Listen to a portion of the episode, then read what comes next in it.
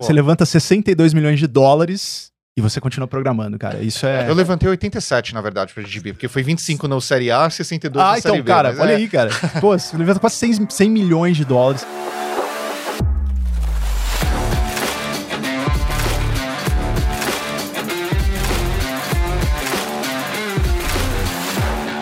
Bem-vindo a mais um episódio do Open Talks dessa primeira temporada. Hoje eu tô aqui com meu lindo e querido Nossa, amigo cara. Tiago Caserta. Não tem como, Hoje né? é só eu e você, cara. Cara.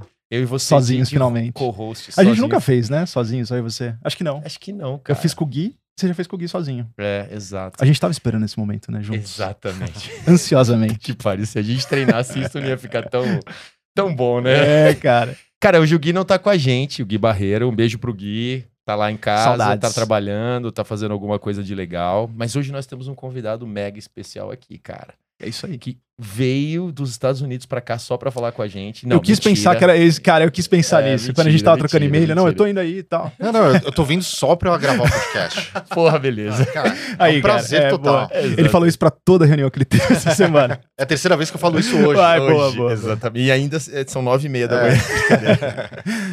Mas, cara, é, é, o nosso convidado, o Tiagão, ele nasceu em São Paulo, formado em ciência da computação pela Cientista. PUC-SP, cientista da computação, tanto quanto eu, cara. Caramba, você foi, você foi formado em ciência da Fui computação? ciência da computação, você é engenharia da computação, né? Não, eu sou análise de sistemas, é mais vagabundo, né, cara? o cara quer terminar em quatro tipo, anos. curso né, menorzinho e tal. É isso. Qual que tem só até cálculo 2? Ah, esse, então faz esse. É, exatamente. Não, mas sabe que eu, eu, me, eu falo que eu sou programador, né? Porque o pessoal fala, né? Sou engenheiro de sistema, sou desenvolvedor. Não, programador mesmo. É, Ra- raiz, cara. Não, É não isso dá pra você ser- Fazemos programas. Fazemos programa, É por isso. dinheiro. É então, isso. assim, é a coisa que é que mais dá prazer é fazer programa. É isso aí, cara, é isso aí. Cara, ele passou por vários bancos, como JP Morgan, Credit Suisse, fundou e foi CEO da Fashion Me, que a gente vai falar bastante Um sobre ícone isso. na época da Fashion Me. Exatamente. Benchmark de startup. Ele vendeu a Prezi em 2013 para Coquelux. Depois ele fundou e foi CEO da Beat Invest, que vendeu em 2015 para Foxbit. Ele idealizou Foxbit. nada mais, nada menos do que o Cubo. Para quem tá em São Paulo, sabe o que é o Cubo. Sim. Muitas vezes fala do Cubo do Itaú, né? Mas o Cubo aqui em São Paulo. Mas ele vai explicar o que que é o Cubo. Baita hub. É basicamente o maior hub de empreendedorismo da América Latina. Um dos maiores do mundo, é. Um dos maiores do mundo. Muito bem. Hoje ele é CCSO da DigiB, que é uma plataforma de integração de sistemas. Acabou de, de ter a série B aí. É, parabéns, B. parabéns. Levantei a série A e a série B. A gente vai Sim. contar essa história. Porra, que legal. E ele é board member de diversas organizações, incluindo GPTW. Flávio Pripas, seja bem-vindo, meu cara. Obrigado pelo convite. Prazer Muito estar aqui. É uma alegria, porra, a gente tá honrado, né? Tá honrado, cara? Você é um tá ícone honrado. aqui que nós, como empreendedores, né, cara? Assim, Sim, a gente sim. admira, de- admira demais a tua história. Não só de sucesso, cara, você é um cara polivalente aí, né? Fundou a empresa. Primeiro que foi um executivo.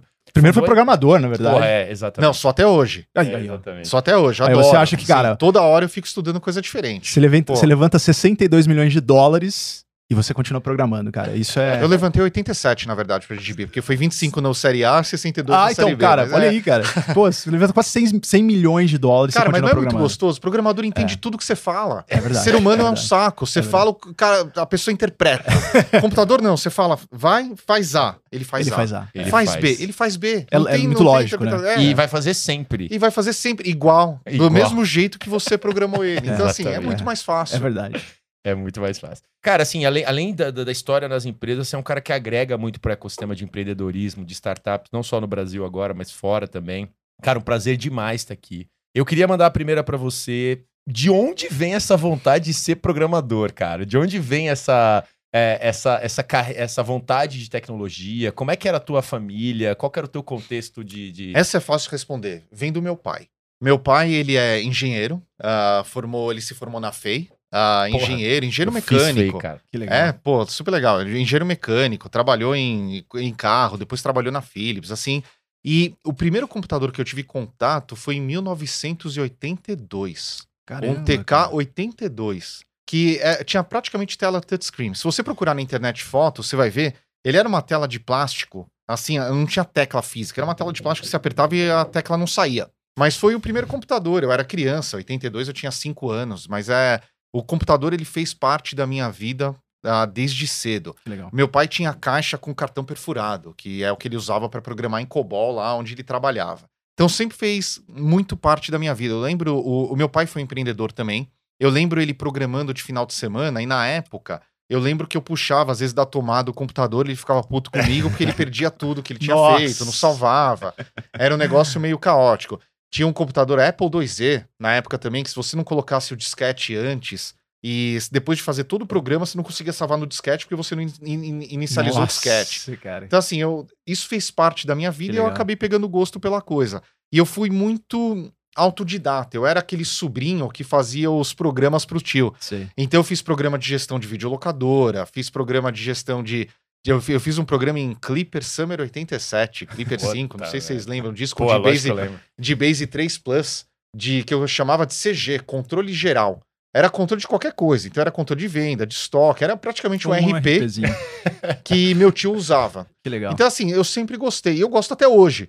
Eu tava na semana passada, semana retrasada, brincando com Python com tal de AutoGPT. Vocês viram esse negócio? que Sim, maluco. Muito legal. Então, assim, eu instalei no meu. Eu instalei lá Que no meu legal. computador e comecei a brincar. Puta, eu falei, cara, assustador, né? Sim, Assustador. Então, assim, eu, eu, eu, eu uso programação mais ou menos como meu mindfulness. Eu não tô Uhum. fazendo nada, eu vou aprender uma Programar. linguagem nova. Que legal. E é, e é legal que, a partir do momento que você tem uma base, você tem a lógica, você aprende qualquer coisa que É tá na isso, frente. sim. Então é, É é, acho que até para quem tá escutando isso é legal. O mundo, ele tá sendo gere- ele tá sendo desenhado por algoritmos. Isso é um Uhum. fato. Fato. O nosso dia a dia tá sendo desenhado por algoritmos. As pessoas têm duas opções. Ou elas ajudam a desenhar esses algoritmos, ou elas vão ser desenhadas por eles. Uhum. Então eu gosto de estar do lado que vai ajudar a desenhar esses algoritmos. E, e serve como dica para quem tá escutando. Que legal. Estuda, estuda, seja curioso, vai lá estudar, porque tem muita coisa legal acontecendo. E eu acho uma coisa legal no que você falou é que não dá bola pros modismos, né, cara? É. Porque pra quem é de tecnologia, tem muitos os modismos do- da tecnologia, né? Igual marca de carro, né? Não, porque a língua Python é melhor que não sei o quê, que É. não sei o que. O que você tá falando, cara, assim, na real, o que importa é o que tá na tua cabeça. É. E a. a, a- a- eu posso ser um você... pouco mais polêmico? Pode. Por exemplo, eu odeio Java. Mas Aham. foda-se. Assim, tanto faz como tanto fez. Mas tem Uma- muita gente que odeia o Java, cara. É. Não, e eu gosto de C Sharp. Então, assim, você vai Ah, me crucificar. Mas não, não, Mas não, assim, Não, eu, ele, ele no eu caso. sou ele gosta. Microsoft fanboy, Ah, é? então, Ah, então cara, pronto. .NET pra mim faz mais É. sentido. Cara, eu gosto, mas é, in- independente disso, uma coisa que eu aprendi, eu fui CIO de banco, tá? Então foi Uhum. Chief Information Officer, puta cara, Uau, bonito é. e tal. É, do JP Morgan, fui pro Credit pra ser CIO. Eu tive equipe já de 160 pessoas antes do, do, do JP Morgan, assim, sempre cuidando de Uhum. tecnologia e tal. Uma coisa que eu aprendi na carreira é que, assim, cara, não importa a tecnologia que você tá usando, o que importa é o resultado que você vai ter no Perfeito. final. Exatamente. Tem uma frase de um ex-presidente da HP que eu gosto muito, que chama Mark, Mark Hurt, se eu não me engano, Uhum. que ele fala: olha, a tecnologia tem que ser que nem mágica. Você aperta o botão, a mágica acontece. Uhum. O que tá por trás para aquela mágica acontecer, para quem tá apertando o botão, tanto, Tanto faz. faz. Então, assim, é, é isso que eu acho bonito da tecnologia. Hoje você pega um celular, você aperta o botão, a, a mágica acontece. É. A mágica acontece. O que tá por trás, tem gente que sabe. Uhum. Eu recomendo todo mundo aprender um pouco como que mínimo, funciona, né? o mínimo. Sim. Mas é- a mágica acontece. Isso é, é muito lindo, porque tá mudando o mundo, mudou o mundo e vai mudar Vai ainda mudar mais. mais. o mundo. Uma pergunta até nesse sentido, Flávio. co- Como que você enxerga agora o mundo com, por exemplo, o GPT, assim, do ponto de vista de desenvolvedor? Você acha que carreira de programador, tirando, óbvio, a galera que tá focado nesses algoritmos Uhum. de Generative AI, etc., tá em risco? Nós somos privilegiados de estarmos vivos em 2023, porque o mundo mudou em 2023. Uhum. Essas novas ferramentas, elas vão mudar como que as pessoas elas trabalham, como as pessoas se relacionam, como as pessoas executam seus trabalhos, qual que é o equilíbrio entre trabalho, vida pessoal, resultado, otimização, eficiência. Então a gente tem esse privilégio. Respondendo sua pergunta, vai mudar. Como? Ninguém sabe. É. A gente vai ter que aprender junto, mas vai mudar muito. Ontem eu tava falando com um cara que eu admiro muito, vocês têm que convidar até aqui pro podcast, que é o Rodrigo Murta, da, da Lookbox. Puta, é um empreendedor espetacular.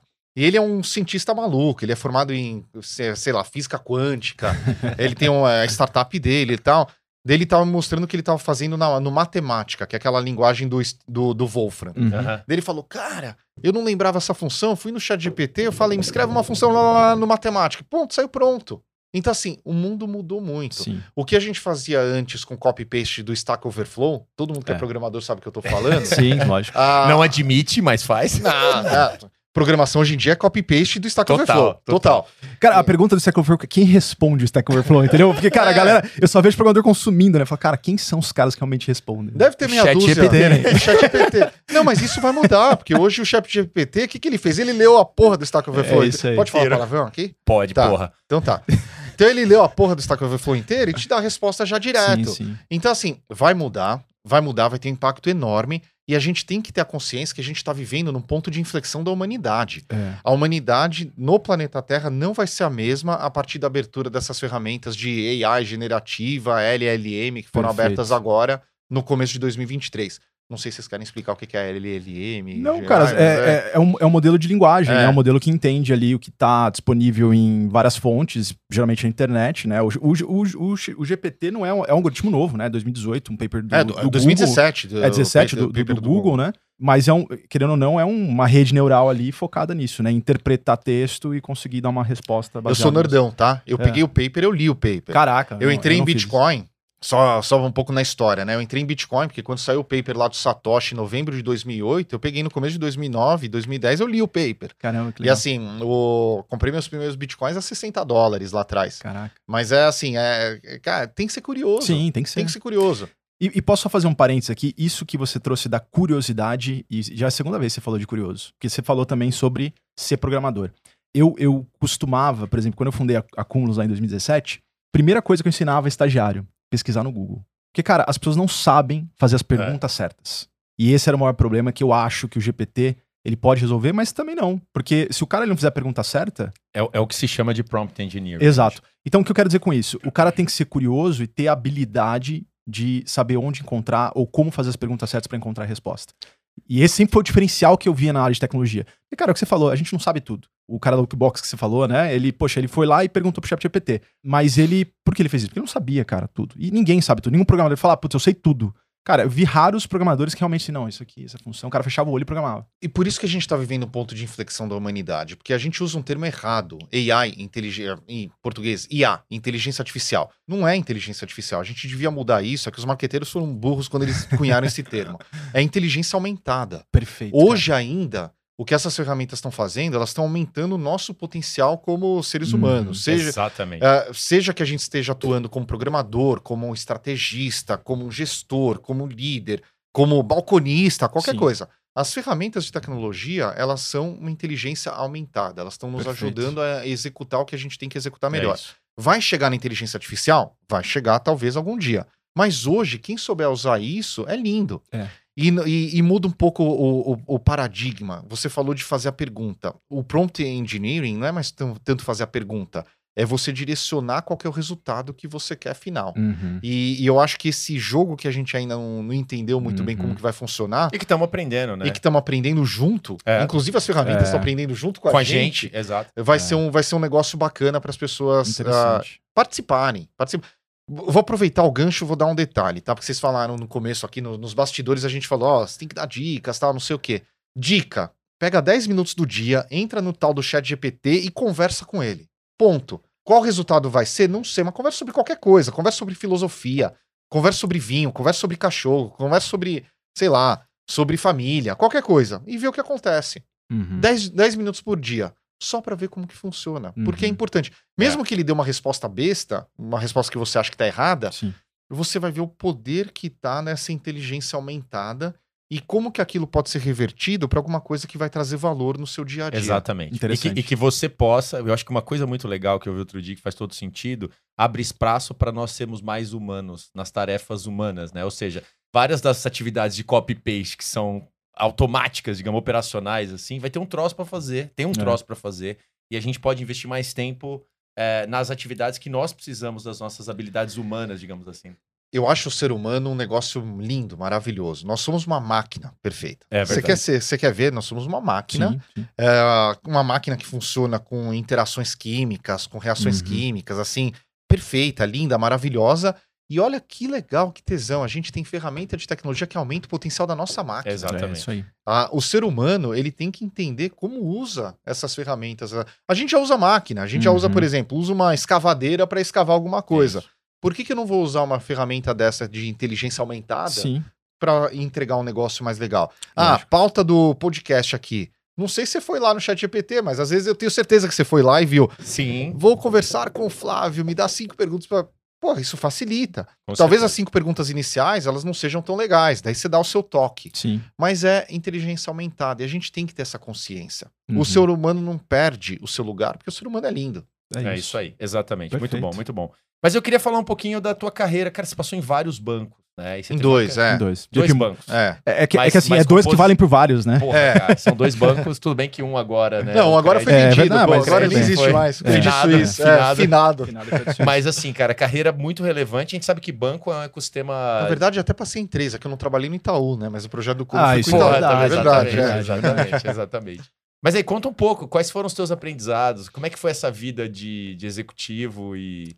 E o que, que te levou a empreender depois, né? Exatamente. Porque logo É. depois você já fundou ali a Fashion.me, né? Eu acho que eu sou. Eu vou contar a história porque daí chega bastante. Eu vou direto na, na, na sua provocação. O que me levou a empreender foi a crise do mercado financeiro de 2008. Hum, Então, assim, eu sou fruto de uma crise. Tá. Eu só tô falando agora com vocês por conta daquela crise. Porque se não fosse pela crise, eu estaria super bem, numa vida bem tradicional, num banco, ganhando super bem e com uma. Assim, tudo. Sabe, família Bem- margarina, meio. bem padrão, Bem assim. padrãozão. Tá. E a crise me empurrou para fazer um negócio diferente. Tanto que eu falo muito que a gente acabou de passar por uma crise sanitária global, que foi a crise Uhum. do Covid, agora Exato. 2020, Uhum. 2021. A gente tem que aproveitar as crises para que a gente possa desafiar aquilo que está acontecendo uhum. desafiar aquilo, como a gente está trabalhando, desafiar como a gente a está se relacionando, desafiar o que, que a gente está fazendo no dia a dia.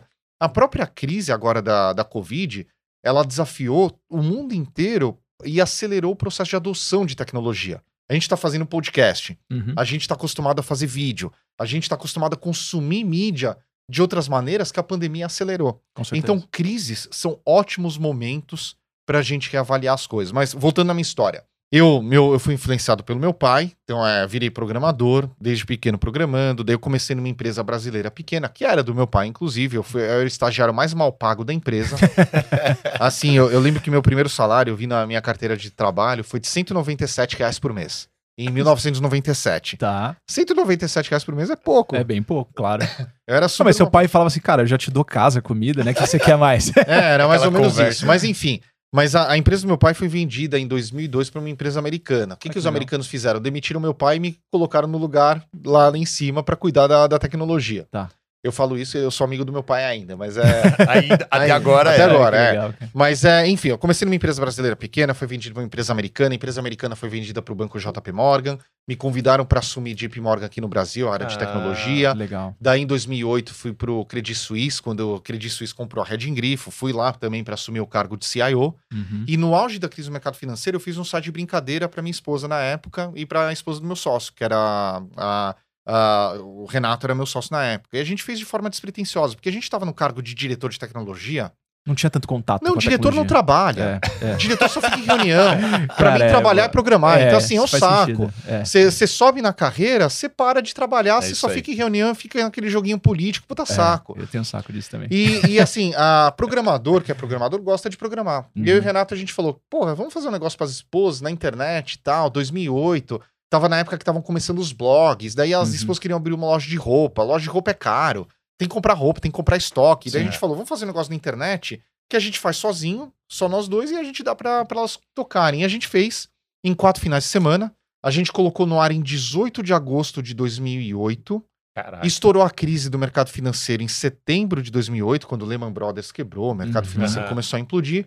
Chegou começo de 2009, aquele site que a gente tinha colocado no ar de forma completamente despretensiosa, a gente criou uma rede social sem saber o que que era uma rede social, porque o termo rede social não existia na época. Uhum. Na época só tinha o Orkut. Sim. O Orkut, ele é- as, as pessoas chamavam de comunidades. né? É. O É. termo rede social só começou a ser utilizado no final de 2009, porque o Facebook entrou no Brasil em maio de 2009. Uhum. Então a gente criou uma rede social sem saber o que era uma rede social, chegou no começo de 2009, estava atraindo 30 mil pessoas novas por dia, Caramba. meio milhão de pessoas por mês. Mercado financeiro implodindo, fui empurrado pela crise e falei: ah, vou, vou ver no que dá isso daqui. Daí a- aquela decisão, aquela pequena decisão, que foi uma decisão grande, mas tava tudo uma zona, acabou direcionando minha carreira, minha vida O inteira. pra cagaço ficou menor naquela hora, vamos falar assim.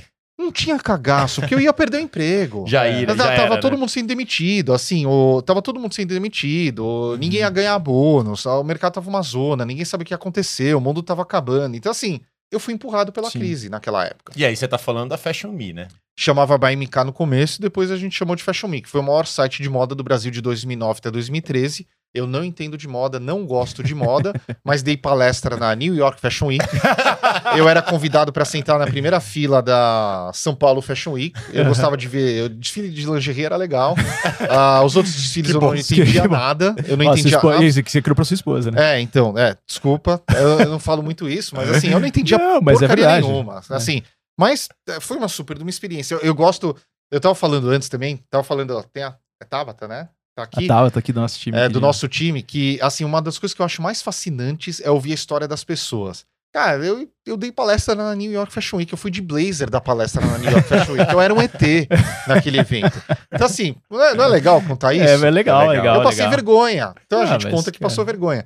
Mas daí o site foi grande em 2013 eu tinha cerca de 4 milhões e meio de usuários únicos registrados acessando o site, cerca Caraca. de 17 milhões de uniques. Ele era relativamente grande, daí Sim. entrou um, chegou um aplicativo no Brasil, talvez as pessoas conheçam, chamado Instagram.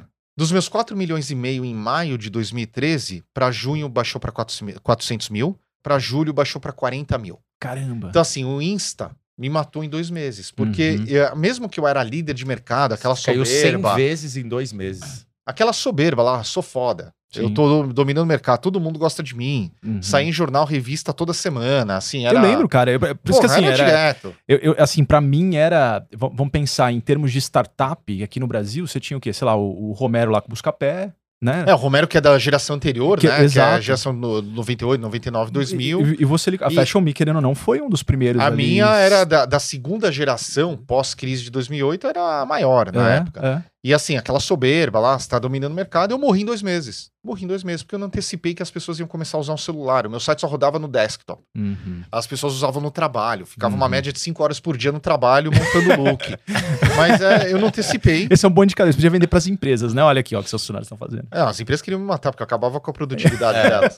Mas é, mas o, o- acho que a lição legal aqui é que mesmo que você, isso vale para toda empresa de qualquer tamanho. Mesmo que você é líder de mercado em algum momento, tem muita inovação acontecendo no É. mundo. E eu gosto de uma analogia que eu ouvi do, do Loic. O Loic ele era CIO da GE, da General Uhum. Electric. Electric. Locke Raimon- Ramond. Eu, cara, puta, o cara é inspirado. Ele, ele um dia eu, eu, eu dividi um painel com ele, ele usou uma analogia, eu falei, Locke, eu vou usar em toda, toda vez que eu for falar, eu vou usar. Ele fala que inovação, ela funciona como um tsunami. Só que você que está imerso dentro da sua empresa, dentro do seu ambiente, você é um mergulhador que está dentro do oceano. Uhum. Então você está nadando, você está mergulhando.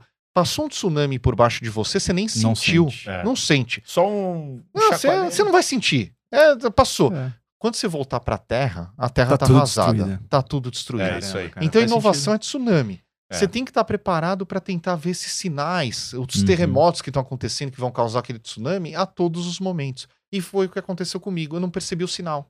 Isso que eu Eu não perguntar, o que, percebi. você, o que você não tava vendo esse movimento do Instagram lá fora, por exemplo, ou, ou, ou você só não tava vendo o movimento de mobile first? eu não exemplo? estava vendo o movimento de mobile. Tá. Porque tinha app. Eu tinha um iPhone na época, o Sim. iPhone 3GS na época. Sim. Ah, assim, o, eu fui. Pô, a, a App Store foi lançada em 2010, né? É. Então, assim, o, o iPhone foi lançado em 2007, a App Store foi lançada em 2010. Eu lembro que em 2010 foi lançado o iPad. Eu fui no lançamento do iPad.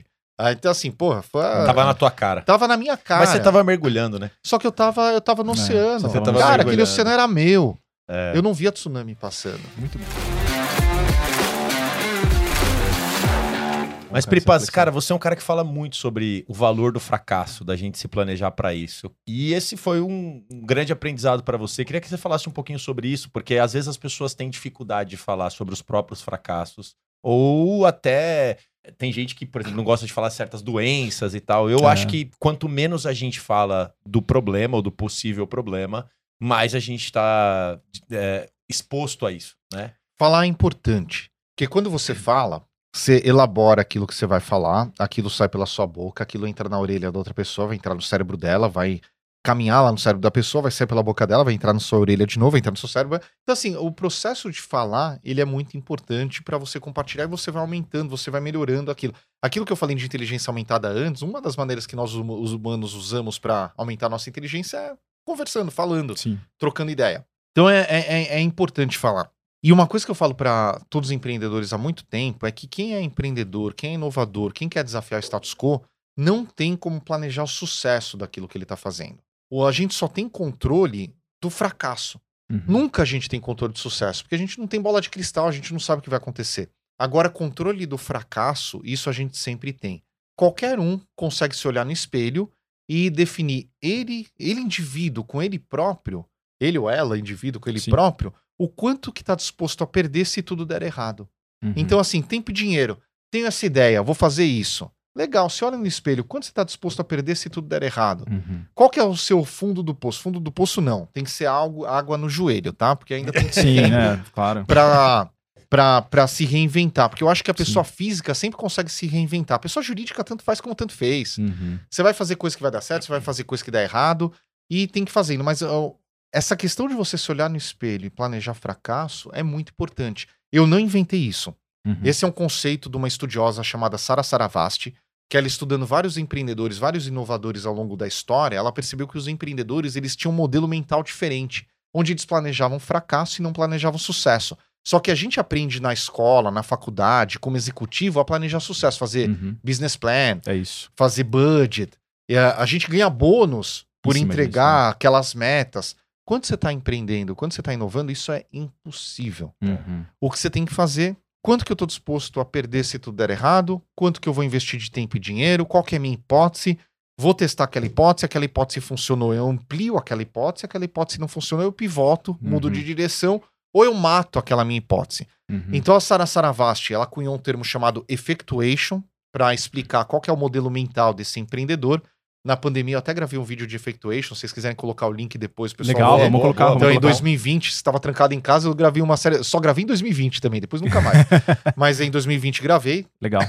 E então, é, ela conhece esse termo chamado effectuation, e o Eric Rice, que é o- Sim, fez o livro Startup Startup Enxuta, Enxuta, né? que é o livro de cabeceira de, Sensacional, né? de todo empreendedor, ele Sim. fez um plágio teoria da Sara Saravasti de uma maneira Uhum. muito mais palatável, usando Claro. palavras mais Ele simples. criou meio que um framework ali. E criou né? um framework em cima do, do- do- em cima do conceito de effectuation, que é o framework de você fazer customer development, Exato. que veio do Steve Blank e da Sara Saravasti, que ele Uhum. fala o seguinte: eu levanto uma hipótese, testo uma hipótese do início até o fim, em ciclos curtos, ciclos não mais do que três meses. Uhum. Aquela hipótese funcionou, amplia aquela hipótese, aquela hipótese não funcionou, pivota, Pivota. vai mudar de direção. Uhum. Mas assim, tudo é ligado. No final das contas, é você planejando fracasso e não Uhum. planejando sucesso. E digo mais: se você planeja sucesso, você limita até onde você pode ir. Porque o ser humano é um bicho preguiçoso. Apesar de ser um bicho lindo, perfeito, máquina maravilhosa, é um bicho pre- preguiçoso. Se você entrega a meta, você ele, para. Ele fica acomodado. Você para. É que nem, não sei se, se vocês. Cheguei, né? Cheguei. Não sei se vocês fazem corrida, tá? Eu faço. Uhum. Você faz corrida? Corrida, cara, corrida é uma merda, porque você fala, eu vou chegar naquele poste, se chegar naquele poste, você vai parar. Uhum. Então, assim, você não pode pensar que você vai chegar no poste, tem que pensar. Mesmo que na- você consegue, mesmo que você consegue correr mais, mas o seu Exato, mentalmente mental o seu já- mental para. Parou. É, faz sentido. Então, assim, o ser humano, ele é preguiçoso. Uhum. Se você planeja sucesso, você estabelece um limite até onde você vai Uhum. e se, se acomoda. Eu acho que, assim, a gente tem uma força de criação tão grande, essa força empreendedora, esse, esse ímpeto de tentar fazer as coisas de uma maneira diferente, de desafiar o status quo, que a gente não pode se colocar limite. Sim. Então não é pra você planejar sucesso. Você tem que sempre, sempre partir do pressuposto que você vai conquistar o mundo. Um passo de cada vez. Perfeito. É. Por isso que eu gosto de planejar fracasso. Que legal. Porque se eu, se eu chego no fracasso, eu mudo de di- direção e acabou a história. E, e- e não é uma visão pessimista, né? Não é uma visão. É, é isso que é importante. É, já tô entregando, falar. não, já tô entregando, Pelo já tô jogando pano, né? É É, muito pelo contrário. Muito pelo É. contrário. É uma visão de eu não tenho limite de onde que eu posso chegar. É isso. Só que eu não sou porra louca. Então, assim, eu tenho limite de onde eu posso perder. Onde eu, eu, posso... tenho limite do que, que eu posso perder pra testar, Uhum. que para dar aquele primeiro passo. Então é um passo de. de- é, é assim, é, é um passo depois do outro sem porra Uhum. louquismo. É isso aí. A- Até É isso trazendo essa visão do planejamento, eu tenho uma pergunta nesse sentido, né? Porque é o que você falou, as pessoas elas planejam sucesso. Então, geralmente, elas olham assim, nossa, eu tenho um produto maravilhoso que eu pensei, uma solução linda. Cara, eu não vou falar pra ninguém dessa ideia. Eu vou guardar pra mim e aí eu vou começar a- a desenvolver. E aí o cara vai desenvolvendo e às vezes ele gasta um tempão ali desenvolvendo aquilo. E aí ou chega no mercado não dá certo, ou ele não consegue levantar investimento porque ele mesmo cria barreiras, às vezes, fala, não, não posso falar da minha ideia se não assinar um NDA. Como que você enxerga essa questão do planejamento demasiado? E aí eu entendo o planejamento do fracasso, mas aquele até do cara que tem medo até de falar da ideia, né? Pode falar a sua opinião aí. Eu tenho a minha também. Eu sou uma pessoa tranquila. Uhum, Se tem uma coisa que me tira do sério, é falar, é tentar vender ideia. uhum. Eu mando VTNC. Porque assim, ideia não vale absolutamente. VTNC. Não, não, é feia, a sigla Não, feia. não, não, eu só tô repetindo para as É. pessoas desenharem na cabeça. né? É, é feio, é feio. Eu fui mal educado agora, Não. tá? Desculpa. Não, não, Você não, não, você não, usou um. Não, mas é, mas é o que eu acho. Sim, sim, Ah, sim. Porque ideia não vale nada. Uhum. Absolutamente nada. Ideia todo mundo tem. sim. O que vale é a capacidade de execução. Eu vou voltar naquilo que eu falei antes. Só de você compartilhar a ideia, você já está trabalhando melhor na sua ideia. Você está Uhum. recebendo Isso, feedback, fato. você está recebendo isso. ah, você está recebendo realmente. ah, Você está validando se aquilo para em pé ou não. Uhum. E digo mais: aqui no Brasil, a gente tem uma cultura de não dar feedback honesto. Uhum. Se eu conto uma ideia para você, a cultura brasileira é você me responder: ah, que legal. É bem se isso mesmo. fuder, né? Ah, vai tomar É, é banho. uma bem cultura isso. latina. É a cultura É. latina. Ah, que legal, né? Não o cara é vira pra mim e legal. fala: Nossa, que merda, esse cara vai perder dinheiro, vai perder tempo. É, assim, a- o maior desserviço que você faz pra alguém é responder, ah, que legal. Se alguém te conta uma ideia, você tem que dar o seu feedback mais honesto e direto possível. É isso. Ah, mas eu vou machucar. Não, você- é o que você pensa. É. Se você se importa com a Se pessoa, você você se tem que importa com falar a pessoa, real. você tem que falar. E Então, ela vai assim, agradecer você depois, E se ela você vai conseguir agradecer. pivotar ou melhorar baseado nesse feedback, né? E ela vai agradecer. Depois eu vou até contar uma história em relação a isso. Mas Uhum. assim, é importante que as pessoas saibam. E tem outra coisa também. Eu, vi, eu fico falando que o ser humano é uma máquina perfeita. Já chamei o ser humano de preguiçoso. E vou chamar agora o ser humano de burro. Tá. Por quê? Porque o ser humano não tem capacidade de abstração muito elevada. Uhum. A gente só entende o negócio quando a gente pega, quando a gente cheira, quando a gente sente o gosto. Quando a gente joga no chão, não vou jogar no chão, tá? E vê se quebra. Ó, pra quem tá ouvindo apenas áudio, é água, tá? É, eu peguei um copo tá- de vidro com água. e assim, quase joguei o copo de vidro no chão É. para mostrar um exemplo. Mas assim, a gente não tem muita capacidade de abstração. A gente só entende conceitos abstratos quando a gente tangibiliza aquele conceito abstrato. Uhum. E quando você conta uma ideia, é difícil o, a, a outra parte te dar um feedback muito elaborado daquela sua ideia.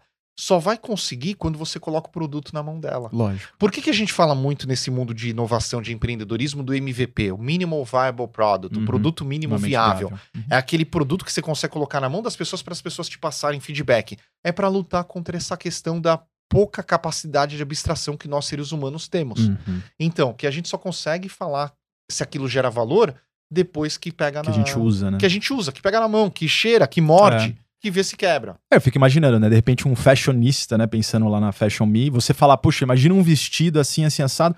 Cara, talvez algumas pessoas tenham a capacidade de elaborar como seria, mas, cara, é muito diferente você ver na modelo, por exemplo.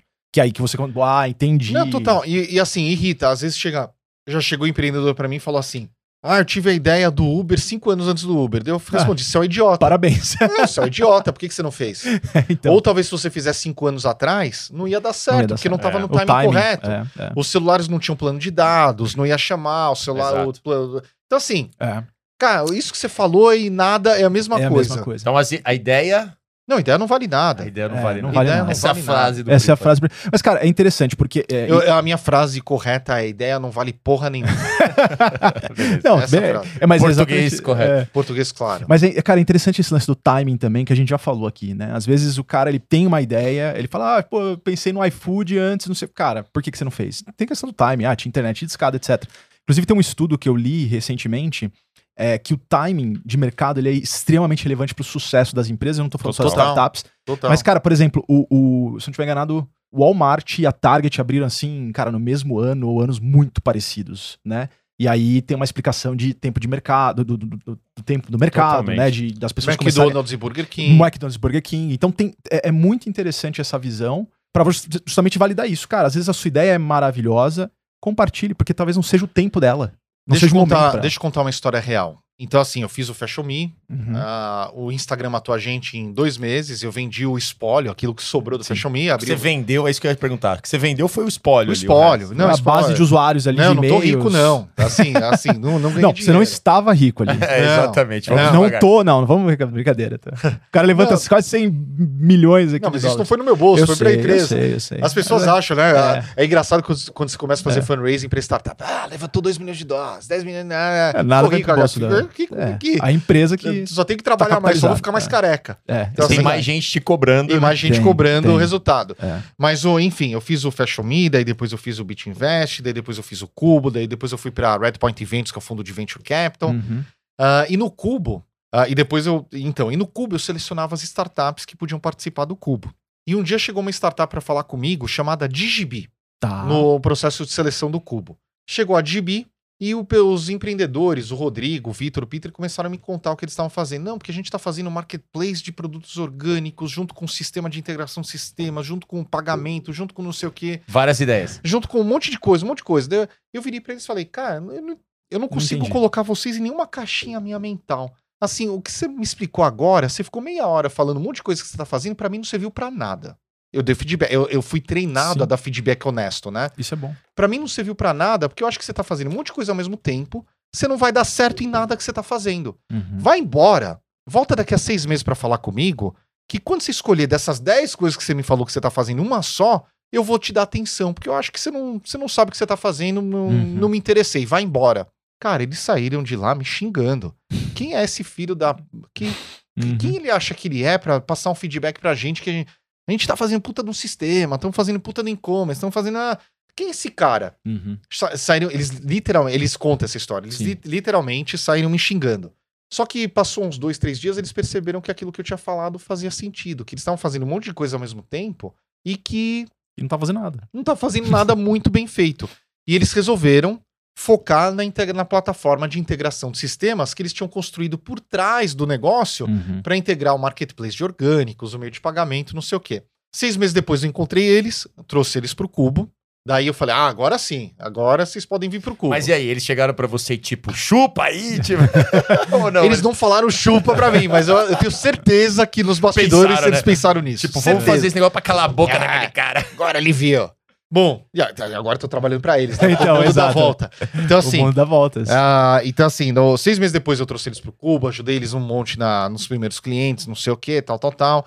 Daí, quando ah, teve a Redpoint, a Redpoint, que é um fundo de venture capital, teve a cisão. Em 2021 Uhum. eu me- eu decidi mudar para os Estados Unidos. Uhum. E me mudei para os Estados Unidos e eu encontrei o Rodrigo, que é um dos founders lá, que ele estava Uhum. tentando fazer interna- internacionalização da empresa, tentando levantar a série A. Você foi para os Estados Unidos pe- pela Redpoint nessa época. Não, a Redpoint teve uma cisão, cada sócio Ah, foi pro ah, lado. isso é Então, verdade, nós né? éramos em cinco sócios na Redpoint. Tá. Um sócio foi pro SoftBank, que é o Rodrigo Bayer, que Tá. depois virou Upload Ventures. Uhum. Um dos sócios foi pra XP, que é o Romero Rodrigues, o fundador Claro. do Buscapé, que daí virou Headline, Headline XP. agora. Dois sócios foram pro Itaú, o Manuel e o Anderson, que eles vão lançar agora o fundo de Venture Capital com o Itaú. E eu chutei o balde e fui pros Estados Unidos. E chegando nos Estados Unidos, eu tinha um monte de oportunidade para fazer lá nos Estados Unidos. Fui falar com o Rodrigo da GB, porque eu já conheci ele desde o primeiro dia, né? Sim. Ah, eu recusei ele entrar no cubo, depois eu aceitei e tal, não sei o quê. E ele tava estruturando a Série A. E daí eu falei, cara, você tá fazendo tudo errado. Vou voltar aqui amanhã pra te ajudar. Vou voltar aqui na semana que vem pra te ajudar. Vou voltar aqui depois pra te ajudar. Ah, eu voltei lá umas 10 vezes, daí a Foi gente natural. falou, cara, vamos trabalhar Fazer junto. É, claro. Daí a- ajudei a estruturar a Série A. A gente levantou 25 milhões de dólares na Série A. E agora a gente anunciou na semana passada que eu levantei a Série B pra DGB 62 milhões de milhões. dólares. Então, em um ano e pouco, eu levantei pra DGB 87 milhões de dólares. Quem, quem são Que esses legal. fundos que investiram até? Cê- te- Na Série A foi o, o próprio SoftBank, Tá. ah, o SoftBank, a G2D, que é do, Uhum. da, da GP Investimentos, Sim. e o Kinea, que, né, que é, que é Itaú. Uhum. E agora no, na Série B, quem liderou foi o Goldman Sachs, fundo de growth do, do Do Goldman, Sachs, com o pessoal do K-Fund, que é um fundo da Europa, Uhum. Ah, o pessoal da Vivo Ventures, Oh. da, da Vivo Telefônica, e a G2D acompanhou também, o Fez o acompanhou também, fez o follow-on. Então, Legal. todo mundo. Mas por que, que eu conto essa história? Porque eu conto essa história que o feedback honesto que eu dei pro pessoal da DGB lá atrás de falar, cara, vocês não têm ideia do que vocês estão fazendo, vocês estão fazendo tudo errado. Uhum. Assim, vai embora. Feedback duro, feedback direto, feed- feedback Mas com qualidade, mas com sim. qualidade. Não, e com qualidade. Eu falei, se, de Tinha tudo conteúdo. isso que você vai fazer, escolhe um e Uhum. volta a falar comigo Uhum. quando você E você nem um. falou qual que eles deveriam escolher, né? Você disse, cara, Não, foca, foca. Mas é feedback honesto. Sim. Eu, eu vou falar sem errar que aquela conversa que eles saíram putos hoje fez a empresa deles Exato. valer mais que um bilhão de reais. É. Exato. Então, é assim, isso. de uma conversa de meia hora. Acho Faz que esse é o sentido. ponto, acho que esse é o ponto que, é, que vale muito aí nessa história. Muito E legal. já que você tá falando da DGB, pô, conta um pouquinho o que faz a DGB e o que faz um CSO na DGB. Acho que é- vale você contar um pouquinho disso. É, e se a DB só faz o que, você, o que eles É, focaram lá continua na... com orgânico, DB integração. Não, não. A DB ela focou só em integração de sistemas, a Tá. coisa menos sexy que existe. É uma plataforma, é uma chamada PLD, vamos falar É um assim. middleware. É É, um uma middleware, plataforma, um middleware, uma plataforma SaaS. Middleware significa aquilo que fica no meio, tá? Uhum, Sim. E que ela faz coisa menos sexy, que é você tem um, você tem um sistema antigo que tem que conversar com o sistema novo, a plataforma da DB faz o, faz o dado do sistema antigo falar com o sistema novo. Você fala que é menos sexy porque trabalha nos bastidores. Porque é nos assim. bastidores. É. É que imagina que você tem uma cozinha. A cozinha tá saindo um monte de prato bonito. Uhum. Só que na cozinha você tem um monte de encanamento com água quente e água fria. Sim, A DB é um encanamento sim. que passa água fria, água quente de um lado pro outro na hora que precisa. Mas que acaba sendo Muito bastante né? crítica para muitos negócios. É que é o né? D2D, Vamos falar né? de conceito? Ah, que eu acho que é legal aqui. Todo empreendedor tem que saber conceito de TAM, SAM e SOM. Uhum. Que é TAM, Total Addressable Market. Market. O tamanho total adressável, que é endereçável, que aquela empresa ela pode Uhum. conquistar. O TAM, que é o Total Addressable Market da DB, são todas as empresas que trabalham com tecnologia no mundo. Sim, todas as Porque empresas. todas as empresas que trabalham com tecnologia no mundo Uhum. precisam fazer integração de sistemas. Claro. Todas têm vários sistemas, né? Todas se têm falar. vários sistemas, todas precisam se falar, todas precisam fazer. E esse TAM, Total Addressable Market da DB, ele é de 1,8 trilhões de dólares por ano de serviços de tecnologia. É Uhum. grande. É grande. O SAM, que é o Serviceable Addressable Market, ou seja, qual que é o mercado endereçável? É, se- é, se- como que eu traduzo serviceable? Que eu É, o que- consigo que você eh, consegue prestar serviço, É, que você consegue capturar, que eu né? consigo capturar com Uhum. o produto da DB, é 50% do 1,8 trilhões. Porque 50% do 1,8 trilhões, 900 bilhões de dólares por ano, é de integração de sistemas. Uhum. Só que o som, que é o Serviceable Obtainable Market, que é aquilo que eu posso obter, é Uhum. de metade disso, 450 bilhões de dólares por ano, que é no Enterprise, que são nas grandes empresas. Tá. Esse é o foco. Foco de é- esse é o Enterprise. foco, é Enterprise. Esse é o foco, É o Enterprise. empre- Então, assim, o mercado é gigantesco. É gigantesco. Uhum. E por isso que é legal. O meu papel lá, eu entrei lá como CSO e IR, que é Chief Strategy Officer, que é estratégia. bonito, hein? e bonito. IR, Investor Relations, pô, é chique. Sim. é bonito. caramba, cara. A, a verdade é que eu só fiz IR. eu só fiz Investor Claro, Relations. eu claro. só fiz Investor Relations no, na série A Sim. e agora na, na Mas deu certo, acho que deu Pô, certo, cara, né? total. É, acho que eu Quase cumpri 100 uma milhões de missão. dólares. É, E, né? e- e, cara, querendo ou não, o IR para uma empresa como essa, né, que de fato está investindo ah, em crescer a plataforma e tal, E entrar no mercado americano. É isso que- Exato. é que eu entrar no falar, mercado é, americano eu com os dois falar. pés. é, é uma parte importante da estratégia. É, é caro o mercado americano. Caro. O mercado, eu falei do Samsung, Tan Samsung, né? Uhum. O, o- o- dos 450 bilhões de dólares, que é o som, Brasil representa 2%. É. Caramba. Estados Unidos representa 49%. Nossa, é muita Mas coisa. esse- esses percentuais, eles são bastante parecidos para os negócios de tecnologia em geral. geral, né? Em geral, quando você pega, independente de hardware, software, cara, cloud, por É. exemplo, serviços, em geral, o Brasil geral, é essa é proporção. 3%. É 2, Os, co- 3%. os É. concorrentes da DB são americanos, na sua maioria, ou não? Uma empresa que, o, o concorrente da DB é uma empresa que foi comprada pelo Salesforce por 6,7 bilhões de dólares, chamada MuleSoft. A MuleSoft, sim. É. Microsoft. E a DB ganha 89% cada vez que entra numa, Numa compe- numa concorrência contra a MuleSoft. Sim. É, aqui no Brasil eu conheço o Bordinho, a galera do Microsoft. É. são todos eles Microsoft, porque eu trabalhei com muitos desses caras, né? São, Microsoft. eles odeiam a gente, porque a gente ganha todas. Pô, cara, o Katai aí, a galera tá Não, pega eles lá, mas é. Mas o, o- uma curiosidade, é, pensando até no mercado aí, vamos pensar em, em SMB, de repente. A gente vê o, o Zapier, né?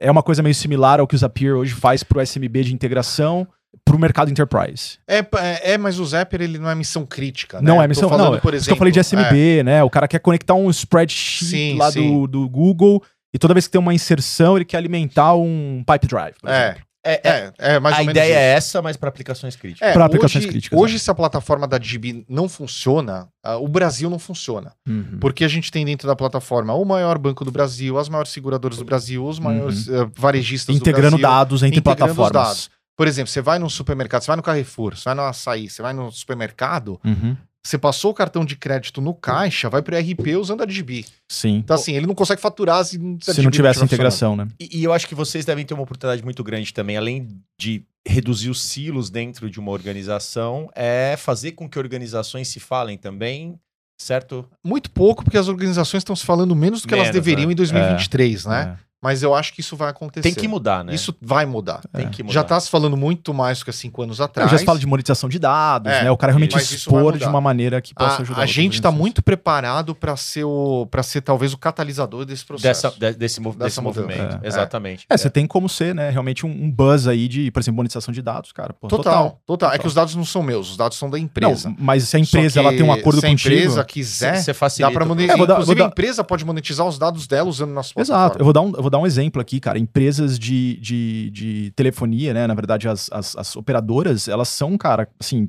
importantes instrumentos que poderiam estar monetizando informações descaracterizadas, mas, cara, sobre, por exemplo, localização de um, de um novo negócio. Cara, ele tem informação de toda a ligação que é feita, entendeu? Total. Total. É, então, assim, eu, eu, eu vejo que a monetização para muitas indústrias ela é um caminho, um novo revenue stream, como a gente fala, né? Uma nova fonte de receita que muitas organizações não estão olhando. Exatamente. É, esse é até um dos motivos que a gente recebeu investimento até de, de investidores ligados a banco, o que não é ligado ao Itaú. Sim. A, a Vivo Ventures é ligada a Vivo. Exato. Ah, eles enxergam não só o investimento, mas enxergam a oportunidade Claro. de criar muito modelo de negócio em cima da A plataforma sinergia, da né? DB. A sinergia. É. Então isso, isso é isso é legal. muito legal, porque esses investimentos, eles, eles cada vez mais potencializam esse mundo novo que a gente está. Sim. Tá ficando cada vez mais acessível. Acho que você falou do Kiné, por exemplo, né? Isso- hoje, muitas pessoas físicas podem investir em negócios como esse de uma maneira mais fácil hoje. né? É, é. Que é uma. É, pessoas físicas bem qualificadas, Tem né? muito, o ticket ali ainda é alto, É alto, mas, é. mas consegue. É o a área de wealth management lá É. pode te oferecer. A gente, eu queria, cara, você passou muito rápido pelo cubo, mas não dá pra passar rápido pelo cubo porque o cubo é muito relevante, É, né? Pro sim. ecossistema de empreendedorismo na América Latina e no mundo. Eu queria que você falasse um pouquinho de onde vem a, ideia do cubo, O que, que é o cubo, né? o que, que é o cubo. Talvez exato. o cubo Flávio Pripas lá naquele começo, se hoje mudou, se tem um viés diferente. O Cubo ele surgiu da própria necessidade do Itaú de se aproximar de startups. O, todo mundo em 2014, 2013, 2014 começou a falar sobre fintech, Uhum. startups, startups iam mudar o mundo, iam quebrar os bancos e o, o banco Itaú olhou para dentro de casa e ele percebeu, não sei fazer isso, Uhum. não sei falar com uma startup, meu executivo não sabe o que é uma startup. E na época tinham alguns trainees que tinham sido enviados para Stanford, não sei o que, que voltaram e falaram, o banco precisa, o banco precisa, o banco precisa. Tem uma história muito legal que teve um trainee que falou com um cara, um figurão lá do Itaú em 2012, o cara não deu atenção em 2014, o figurão chamou aquele trainee de novo e falou: "Ó, agora é a hora. Agora vamos fazer alguma coisa. Como é, vê aí o que, que a gente vai fazer. Daí o Itaú começou a falar com o pessoal no mercado, falaram com o pessoal da Redpoint e Ventures, do fundo de Venture Capital. E justo a Redpoint e Ventures, ele é uma parceria de dois fundos, um ah, do Vale do Silício. A Redpoint e a Ventures, e a Ventures tinha um braço na China. Uhum.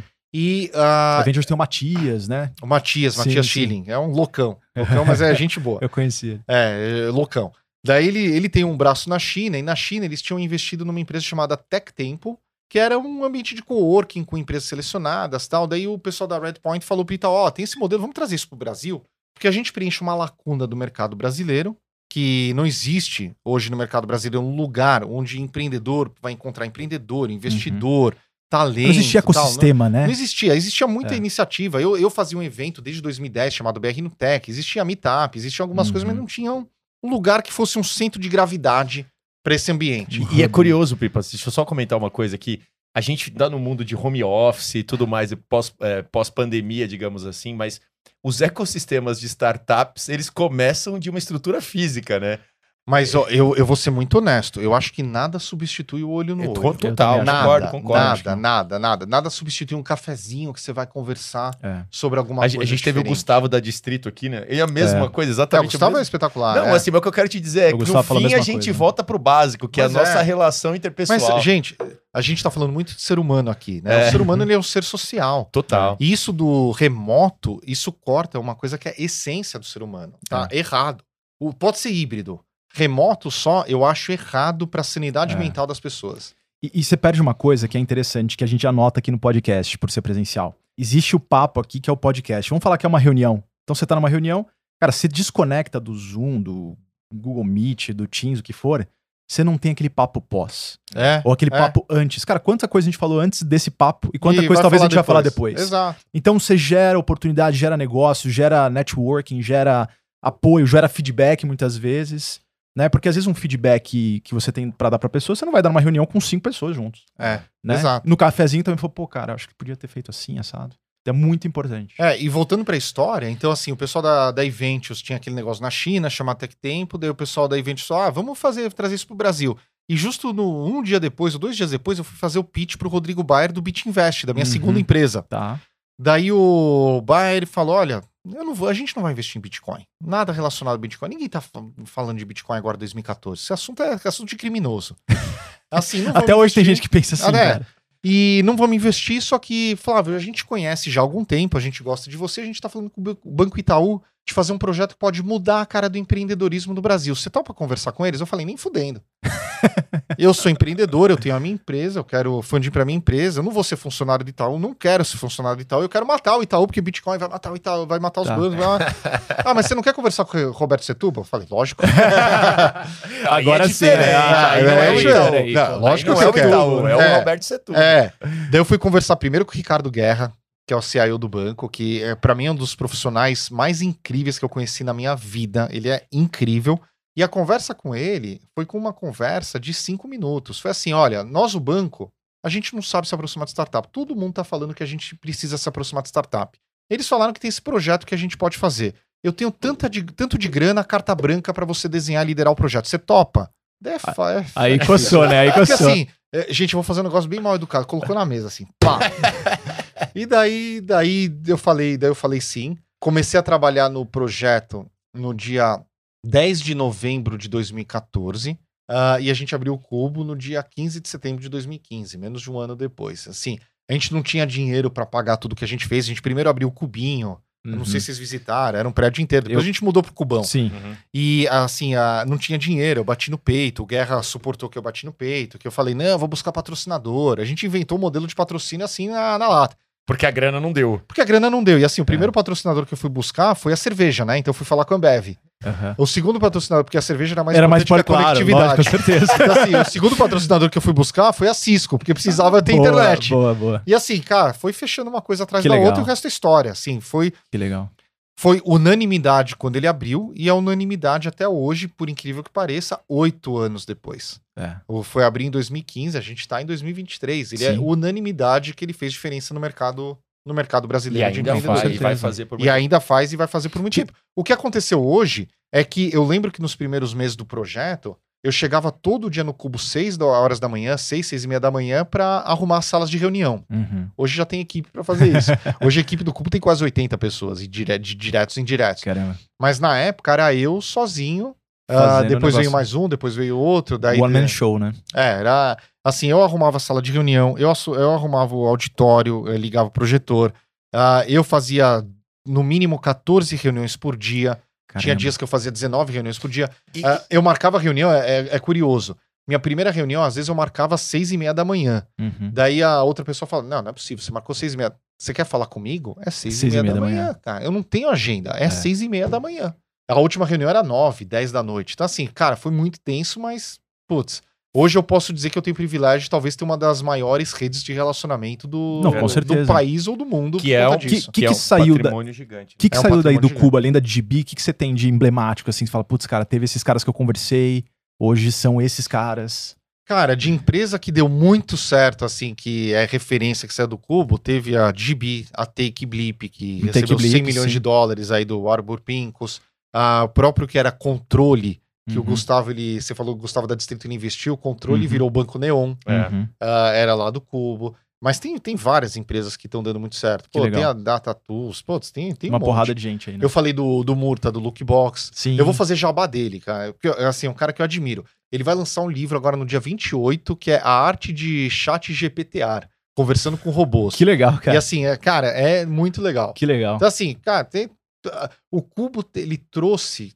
Eu acho que ele criou um ambiente onde você tinha gente legal, fazendo coisa legal, coisa séria, e com aquele viés de, puta, tô fazendo isso pra causar meu impacto no mundo. Então Legal. é muita gente legal que passou por lá. Que legal, massa. cara. Que legal. Passou, massa. passou E, e as, agendas, as agendas eram as startups buscando buscando buscando o clube. É, essa era a ideia. Eu queria que você falasse um pouquinho sobre Do o que é meu a dia a dia lá, É, da rotina do Cubo. O que o Cubo fazia naquela época e o que o Cubo faz hoje. Acho que é importante para que até para que as pessoas possam entender. O Cubo fazia naquela época e faz hoje conexão. Ele é um ambiente de conexão. Conexão entre empreendedor com empreendedor, empreendedor com investidor, empreendedor com, univers- com universitário, talento, Uhum. estudante e empreendedor com grande empresa. Uhum. Então, meu dia a dia lá, eu- o meu mínimo de reuniões eram 14. ah, no café o dia inteiro. Tipo, meia hora. meia toda cada reunião de meia hora, porque eu não tinha tempo de fazer mais porque era muita demanda. E era com todo mundo, era com startup, era com grande empresa, com- Uhum. e era engraçado que assim, eu recebi, ah, sei lá, recebi rainha da da onde que era? Sei lá, de um desses países nórdicos aí. Da Suécia, assim. Eu acho que era. É? É. Pode ser. Ah, mas- recebi, não, recebi, pô, recebi a Condessa von Faber-Castell, da, da família da Faber-Castell. e, e era engraçado, quando vinham esses figurões, tinha, sei lá, presidente global da GE. Vem no dia anterior o segurança pra ver onde que ele vai fazer reunião. Daí eu falo, não, vou fazer no café. Como assim você vai fazer no café? Não, vou fazer no café. Não, ele não pode, então ele não vem. É simples, cara. Não tinha o que Então, fazer, né? No Cuba, a gente quebrou alguns, alguns paradigmas de mercado. Uhum. Roberto Setúbal, eu recebi ele no café. Não vou Sim. receber em sala de reunião, eu não tô aqui. Eu, tô- eu- eu sento no café às seis e meia da manhã, saio às onze da dez da noite. Uhum. Eu vou receber, pode ser o Roberto Setúbal, pode ser o número um, dois da GE. Pô, quando veio o cara da Tata, da TCS, da Sei. TCE, Tata, Tata Consultancy Consulting. Service, lá, indiano, super tradicional. Onde você vai receber? No café? Não pode. Então ele não vem. É. Assim, é simples. E, e essas quebras que a gente fez no Cubo foi o que acho que criou esse ambiente mais Colaborativo. fluido fluido. que a gente tem agora em 2023 aqui no Brasil. Porque legal. foi essa, essa questão de quebrar as barreiras, É. fazer a grande empresa conversar com startup, gerar resultado. Uhum. No final das contas, o que conta é contrato assinado. Sim. Tem muita gente que pergunta: o que, que você faz para ajudar empreendedor? Empreendedor precisa de mentoria? Empreendedor precisa de investimento? Empreendedor precisa, sei lá, de um espaço para trabalhar? Porra, empreendedor precisa de contrato assinado, precisa de cliente, É. precisa de dinheiro Sim. do, O resto do- da é- venda do produto. O dele. resto se ajeita, né? Eu sempre falo isso, O né? resto cara? vai acontecer. É o resto, hoje em dia tem muito, tem sobrando. É, Agora o que o empreendedor precisa é contrato assinado. é isso. E é isso que o Cubo fez, contrato assinado. Fez Uhum. pra GB, fez pra Take, fez pra todo mundo. Que legal. Que legal. e faz cara. até hoje. Sim. E eu queria que você falasse um pouquinho sobre, sobre essa, esse caminho de cripto, né? Você criou a, a BitInvest e uh, curtiu, uh, estudou cripto logo no começo e tem toda essa jornada aí. Como é que você enxerga esse mercado que é tão polêmico pra frente? É, é algo que você ainda tá relacionado de alguma maneira hoje? Ah, ou... eu continuo estudando, Sim. ah, mas eu vou ser polêmico, tá? É. Cripto é uma solução em busca de um problema a ser solucionado. Uhum. O mercado de cripto ponto. ainda não achou qual que é o problema que vai ser solucionado, e enquanto Uhum. não achar, não vai rodar. Mas faz parte do processo da tecnologia e da inovação, certo? Mas foi um pouco ao contrário. Eu É. prefiro quando você começa com o enunciado de problema É. E vai e você né? desenvolve a solução para resolver aquele Uhum. problema. Uhum. Cripto já tem mais de 10 anos, 13, 14 anos, que ele primeiro veio a solução. Uhum. Tudo bem, vai. Se a gente tivesse mais tempo aqui, se tivesse uma, uma roda, a gente ia falar sobre o problema dos generais bizantinos, da ciência da computação, que ele resolveu. Uhum. A gente ia falar de um monte de coisa, de tokenização de ativo. Cara, dá para fazer argumento para tudo quanto é Sim. lado. Falar de blockchain especificamente, que Blockchain aí, óbvio, específico talvez é tenha lindo, aplicabilidade, né? Para quem algumas coisas. conhece o negócio por trás, eu conheço o algoritmo por trás, é lindo. É, É, uma lindo, base é pra lindo. muita coisa. Pra muita É lindo, coisa, não só Mas cripto. ele é uma solução É. em busca de um problema a ser solucionado. Uhum. Então, assim, É hoje verdade. o que acontece em cripto aí é especulação. É Uhum. especulação. Não tem nada ainda que, eu, que vai ser a minha frase polêmica, que eu sei que tem gente que vai me xingar por eu falar disso, amigos meus, inclusive. Não tem nada ainda que você fala, cripto resolve isso melhor do que outras tecnologias. Uhum. Então, assim, isso Não. é polêmico. Então, é, é o fato. É um bom ponto, é, um bom, ponto. é. Mas, mas o, que eu, o que eu vejo também, Pripas, assim, é que faz parte do processo de MVP e de testes. Faz, faz. Batucarmos É. nessas E é lindo, experimentações. e é né? lindo, É, uma, é que é uma é experimentação grande. É, Mas assim, digamos assim que eu acredito que faz muito parte do processo, porque em algum momento vem a tempestade perfeita no sentido de ter o problema, ter Pode as ser, pode circunstâncias. e- Eu acho que faz parte do processo. Eu vou contar uma outra coisa. Como- Quando teve a- o hype de NFT no ano passado, Uhum. puta, eu achei NFT uma baboseira desde o primeiro momento que eu vi aquela porra. uhum. E um monte de gente investindo, não sei o que. Eu falo, cara, eu não consigo entender. Eu sou uma pessoa de tecnologia, eu sou uma pessoa de, que já fui de cripto. eu sou- Uhum. Por que, que alguém vai pagar tão caro pra ter um macaco, um GIF É. do macaco? Assim, Pra ter uma imagem, Pra né, ter uma cara? imagem, cara, não faz sentido nenhum. E assim, o negócio subiu e morreu, Morreu, na é. mesma proporção. É. Então, assim, Cara, mas tinha gente importante e supostamente inteligente investindo pra caramba nisso, é, né, cara? é, eu não acho que ninguém foi inteligente que investiu nisso, minha opinião pessoal, apesar de que tem muita gente que ganhou dinheiro, tá? Eu acho que isso foi especulação total ah, e foi... Mas será, cara, quem ganhou dinheiro naquela história de que todo dia de manhã sai um esperto e um Não, mas idiota é, e... mas é, é, é- é dinheiro de Ponzi. É, é o foi esquema pon- de um de pirâmide Ponzi. desse negócio. É, foi- Minha- foi. foi a minha opinião pessoal. eu Não, sei eu que um também. monte de gente vai me xingar. Não, mas tudo bem, eu tô aqui pra isso. Então, assim, Teve aquele hype. Amanhã só você tá que- voltando pra Miami, fica tranquilo. É, mas mesmo aquele hype, aquele, aquela loucura, aquele, aquele, aquela coisa que aconteceu, foi bom Uhum. pra gente fazer um teste. A gente fez um super teste legal de tokenização de ativo. É. Que isso daqui a três anos, quatro anos, cinco anos, todo contrato de imóvel vai ser Exato. tokenizado. Exato. Exato. Então, assim, como laboratório, Acaba-se foi com lindo. legal, cartórios. Acaba-se com Foi lindo, É. foi lindo. Você pega a porra do metaverso, que agora o Mark Zuckerberg cancelou tudo, demitiu todo mundo, né? É. Eu, eu falo há anos que pra mim é tosco. É tosco, a experiência é tosca, dá dor de Uhum. cabeça, não sei, é um negócio geracional. A minha geração É. não vai rolar. Mas é, pro meu filho, ele, cara, ele viveu Talvez. a pandemia com os amigos no É. metaverso. É. Então é um negócio de, diferente. Então, Sim. assim, a minha visão de mundo é que tudo vale. Tudo vale. Porque Uhum. tudo é experimento, tudo é, É isso. coisa que você vai tirar alguma coisa. O, o Google soltou um post legal, em algum momento, que se a gente procurar no Google a gente vai achar, que ele lançou um experimento lá do Google Wave, há muitos anos atrás, não sei nem que ano que ele lançou. Que era um lugar que você podia ter várias pessoas digitando ao mesmo tempo. Puta, que legal. E ele desligou o Google Wave. Porra, a tecnologia do Google Wave é a base do Google Docs. Uhum. Então, assim, ah, é aquele, aquele discurso do Steve Jobs, que é lindo, maravilhoso, todo mundo tem que sair lagriminha quando você vê aquele discurso de 2005 do Steve Jobs em Em Stanford. Stanford, aham. Espectador, se você não viu o discurso de Steve Jobs de Sim, 2005 sim, em é. Stanford, procura no Google, assim, a coisa... No YouTube assim, lá tá lá. Esse cara é um cara que mudou o mundo e é lindo demais. Sim. E ele falou, você liga os pontos. É. Você liga os pontos. Ele estudou caligrafia em algum momento da jornada dele, não usou pra nada, só que quando ele tava desenhando o Mac, ele lembrou das aulas de caligrafia e falou: o Mac tem que ser bonito, tem que ser caligrafia, as fontes tem que ser, elas têm que ser bonitas, e Uhum. ele mudou o mundo. Então, assim, Sim. em algum momento você vai ligar os pontos. Por isso que, vamos voltar pra coisa que a gente tá falando aqui desde o começo, curiosidade. É isso. É.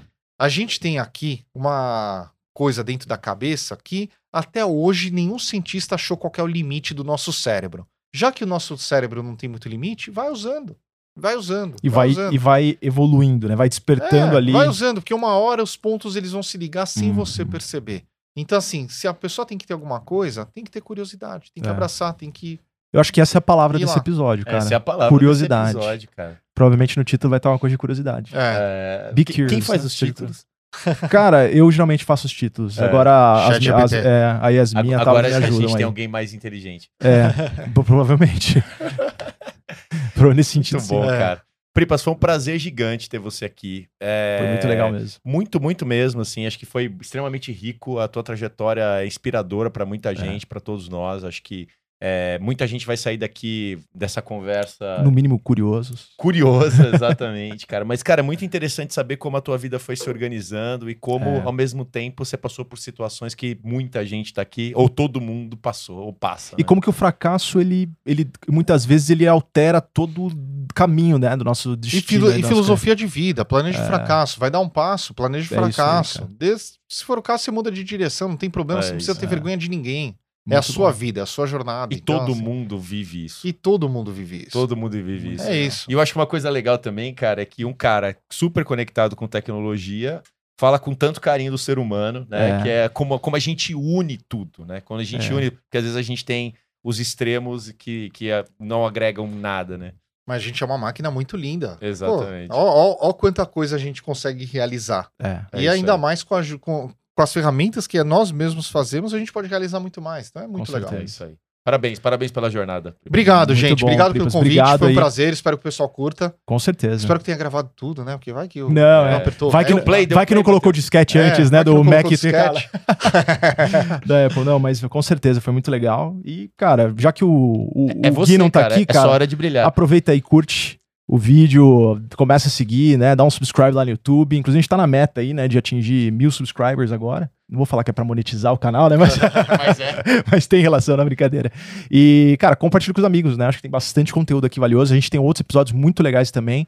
Se vocês quiserem resgatar, e a gente falou aqui do Gustavo Araújo, a gente falou de outros vários caras que vieram muito, muito bacanas. Pripas, mais uma vez, obrigado aí pelo papo. Obrigado. Contem comigo, gente. E, pessoal, se vocês quiserem me achar, eu tô aí. É É isso, isso, aí. que eu ia Esse é perguntar, galera afinal, como acha. que te conecta? Como Ah. que conecta contigo? Procura no Google.